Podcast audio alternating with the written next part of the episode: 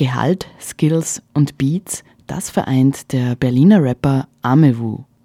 Amewu macht seit einiger Zeit mit gehaltvollen Double Times auf sich aufmerksam. Auf das Debütalbum Entwicklungshilfe folgt 2012 Leitkultur. Beide Alben sind bei Edit Entertainment erschienen.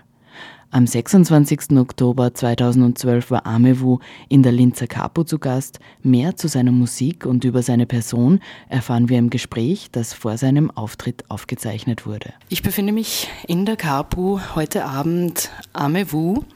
Äh, und mir gegenüber jetzt Amewu. Hallo. Hi. Äh, du bist ja politisch sehr aktiv, würde ich sagen. Wie stehst du dazu, dass du in einem Genre Politrap irgendwo verortet wirst? Oder würdest du dich da selbst auch verorten? Also zuerst würde ich mh, mm, widersprechen. Also ich finde nicht, dass ich politisch sehr aktiv bin ich mag vielleicht politisch aktiv sein äh, in, Relation dazu, wenn man mich jetzt mit anderen äh, Leuten vergleicht, die man jetzt irgendwie aus dem deutschen Rap kennt, so.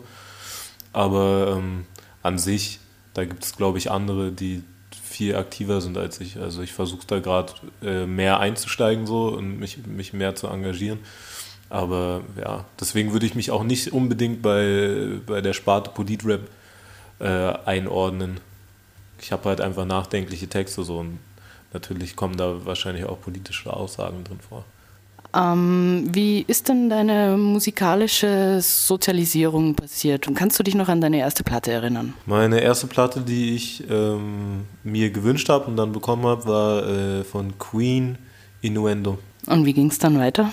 Äh, weiter ging es mit, ich weiß gar nicht, welche Platten dann als nächstes kamen, aber ich glaube, meine erste eigene CD war von OC, My World. Und ähm, ja, ab dann ging es halt weiter mit anderem Zeug. So.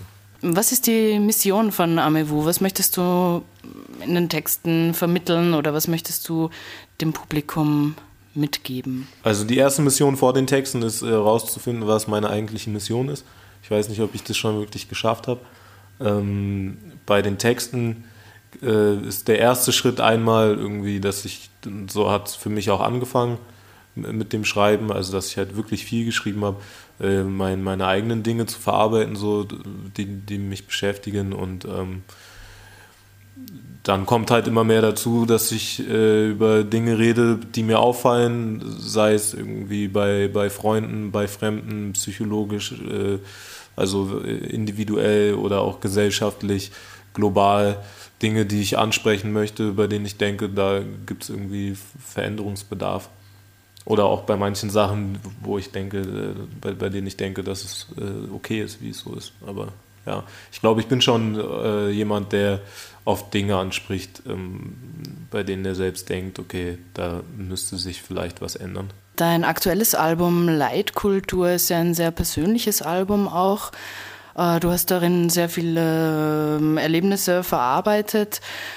Gibt es irgendwas, wo du sagst, na, das ist jetzt, äh, gibt es eine Grenze, wo du sagst, das ist mir jetzt zu privat, das möchte ich ähm, nicht in Musik verarbeiten? Gibt es bestimmt, ich könnte jetzt nicht benennen, was es ist, so, aber es ist halt auch immer die Frage, wie persönlich ist es, was ich mache. Also natürlich ist es persönlich, aber ähm, was jetzt alles von dem genau so ist, wie ich es äh, erzähle. Und ähm, so, so genau finde ich, also persönlich finde ich es auch gar nicht erzählt so. Also ich finde, dass immer noch sehr viel Interpretationsspielraum lässt so. Aber ich finde es gleichzeitig auch wichtig, dass man über persönliche Sachen reden kann. Persönlich bedeutet ja dann auch oft, habe ich das Gefühl, dass es irgendwie unangenehme Sachen sind oder dass sie damit zu tun haben, was einem äh, Negatives widerfahren ist und ähm, darüber wird halt nicht so gern geredet, aber das erzeugt, glaube ich, manchmal so eine Stimmung von äh, Isoliertheit zwischen Leuten, weil halt keiner dann wirklich darüber reden kann, offen, wie es ihm oder ihr eigentlich geht. So. Und ähm, das ist auch das Feedback, was ich auf das Album oft bekommen habe, so dass sich Leute, dass Leute als befreiend empfunden haben, dass ähm, sowas ausgesprochen wird in der Deutlichkeit, so oder dass äh, Gedanken und Gefühle ausformuliert werden von mir, die zwar in den Leuten selbst existieren, aber ähm, bei denen sie nicht fähig waren, die auf diese Art und Weise auszuformulieren. Mhm, das heißt, du trittst äh, sehr nahe an dein Publikum eigentlich heran, wenn du sagst, äh, du möchtest ähm, weg von dieser Isoliertheit oder so. Ist dir das wichtig, äh, nahe mit, mit den Hörern und Hörerinnen zu kommunizieren, vielleicht sogar auch? Ich äh, glaube, die Nähe entsteht dadurch, dass man eine bestimmte Ähnlichkeit bemerkt und dass man realisiert, dass viele Gedanken und Gefühle, die man hat, so auch in anderen existieren. Dinge, bei denen man vielleicht davor gedacht hat, man ist irgendwie nicht so ganz normal oder verrückt oder krank oder was weiß ich was. So. Mit der Nähe ist interessant, dass du es ansprichst, weil ich halt manchmal gerade das Problem habe, dass manche Leute die so meinen eigenen Raum nicht ganz respektieren. So. Also, dass Leute gibt, so, die auf mich zugehen, so, womit ich ja an sich kein Problem habe ähm, kann ja jeder mit mir reden, der mich irgendwo sieht. Aber äh, wenn man dann in einem Gespräch irgendwie schon deutliche Signale sendet, so dass man jetzt eigentlich nicht weiterreden möchte, so finde ich das auch normal. Und es gibt halt teilweise Leute, die das nicht akzeptieren, so und es gibt Leute, die ähm, schon so eine krasse Bindung irgendwie aufgebaut haben zu mir, ohne dass ich die kenne so und das, da muss man halt irgendwie auch so ein bisschen den äh, die die Grenze meiner Möglichkeiten sehen. So, ich habe nicht deren Album gehört so und ich habe nicht die verfolgt mhm. und mich mit denen auseinandergesetzt so. Und wenn mich dann jemand so krass überfällt mit sowas, mit so einer krassen Nähe und ich möchte das in dem Moment aber gar nicht, was ich als mein gutes Recht empfinde, weil ich mir die Leute aussuche, äh, denen ich wirklich nah sein will, mit denen ich mich unterhalten möchte, so, dann ähm, wird das schon ein Problem. Deswegen, äh, ja, interessante Frage für mich, weil sie mich halt gerade sehr beschäftigt. So. Wie gehe ich damit um? Ich möchte nicht irgendwie scheiße zu Leuten sein, ich möchte nicht unfreundlich sein, das ist nicht meine Art so, aber ich hatte jetzt einfach Situationen, in denen Leute das nicht akzeptiert haben, so, dass ich eine bestimmte Art von Nähe nicht wollte und dass ich mich nicht mit, äh, mit ihnen irgendwie verabreden will oder jetzt anfangen will, mit ihnen äh, mich regelmäßig zu treffen oder sonst was, weil wir irgendwie gleiche Ideale und Vorstellungen haben, so, aber manche das ja einfach nicht verstanden haben, so bis ich halt wirklich sauer geworden bin. Und das will ich eigentlich nicht, aber ja, ist dann halt manchmal so. Dann sprichst du ja eigentlich ein äh, klassisches Fantum an, oder?